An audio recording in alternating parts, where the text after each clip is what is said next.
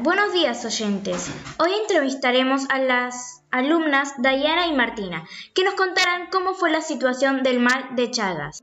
Para comenzar a hablar del mal de Chagas, nos remontamos a los grandes médicos Chagas y Massa, que gracias a sus estudios nos acercaron a esta enfermedad. Es verdad. Continuando con lo que dice Martina, el doctor Massa comenzó su investigación con los síntomas de dicha enfermedad realizando autopsias que a primera vista daban la impresión de un ataque cardíaco común. ¿Cómo un ataque cardíaco? A decir verdad, Massa, al realizar varias autopsias de corazón, descubre que no es una falla cardíaco común, sino que las secuelas que ven el corazón son en el agrandamiento del mismo o anterior a esto bloqueos, arritmias, y esto está acompañado del parásito del mal de Chagas. Allí el doctor comienza a profundizar su investigación, de dónde surge y decide irse a las provincias del norte.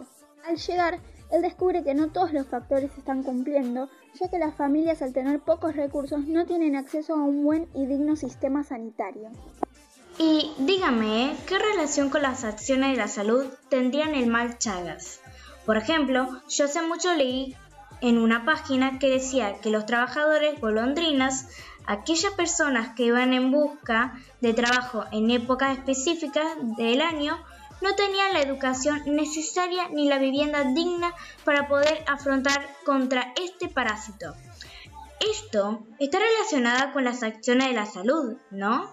Por supuesto, también podríamos relacionarlo con que no había promoción de lo que estaba sucediendo con este insecto y cómo poder evitarlo. La única, entre comillas, promoción que hubo fue lo que dijo el doctor Massa, la pandemia echagástica no se acabará jamás mientras exista el rancho. Básicamente dio a entender que debían quemarlos para que el bicho no se quede conviviendo allí. Otra relación que podemos encontrar es que el Estado brindaba su ayuda a Massa a través de capital para que éste fuese a lugares a investigar de dónde provenía ese parásito. Y en relación a la prevención terciaria, una de las acciones, podríamos mencionar que existe un tratamiento antiparasitario que nos ayudaría a combatir con este parásito. Coronavirus, lo que tenemos que saber para prevenir. ¿Qué cuidados debemos tomar? Lavarnos las manos con jabón regularmente estornudar en el pliegue del codo, no llevarnos las manos a los ojos y a la nariz, ventilar todos los ambientes, desinfectar los objetos que se usan con frecuencia. Hablemos de los síntomas. Si tenés fiebre con tos o con dolor de garganta o con dificultad para respirar y estuviste en algún país con circulación del virus o en contacto con algún caso confirmado, no te automediques y consulta inmediatamente al sistema de salud. Para más información, entra en www.argentina.gov.ar o llama al 0800-222-1002. Argentina Unida. Ministerio de Salud. Argentina Presidencia.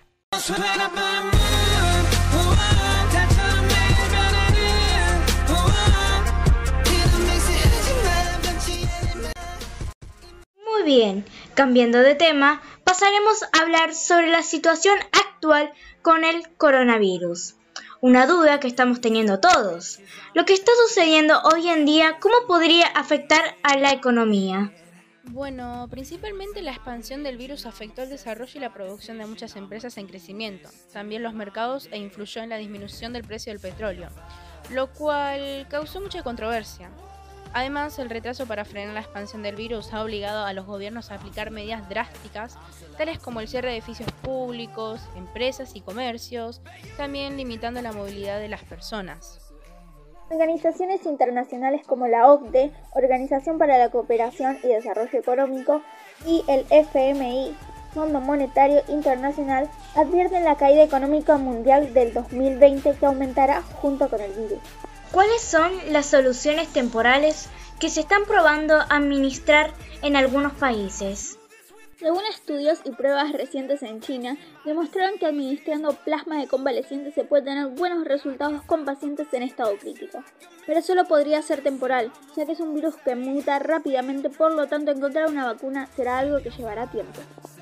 Bueno, ¿ustedes qué piensan de todo lo que pasó hoy? ¿Podrían explicar la relación entre todo lo que nos dijeron? Llegamos a la conclusión que la salud es una red interrelacionada entre lo físico, lo social, lo cultural, lo político, lo económico, lo laboral, lo edilicio, lo educacional. Todos estos deben estar en un constante equilibrio, ya que si uno o varios faltan, esa red se quiebra. Se quiebra porque podemos sentirnos muy bien físicamente, no tener dolencias alguna, pero sí podemos tener algo problemático económico, laboral, edilicio o educacional. Y esto no nos lleva a alcanzar, como dice la OMS, el completo bienestar. También creemos que es muy importante el rol del Estado, brindando a todos los ciudadanos las mismas oportunidades, tanto económicas, laborales, edificios, como el acceso a la salud y a la educación. En relación a la salud, todos los estados del mundo deberían poner hincapié en tratar que a través de sus científicos y médicos se pueda encontrar la cura para muchas enfermedades, apoyándolos en sus descubrimientos y cada país en particular debe tener una muy buena estructura para que a través de todas las acciones de salud todo ser humano pueda alcanzar un máximo de bienestar. Para terminar esta entrevista, quieren decir que la salud es el bien más preciado que tenemos los seres humanos. Debemos cuidarla, ya que sin ella no podemos hacer nada. Vamos terminando con este segmento. Muchas gracias por la entrevista. Nos despedimos. Hasta luego.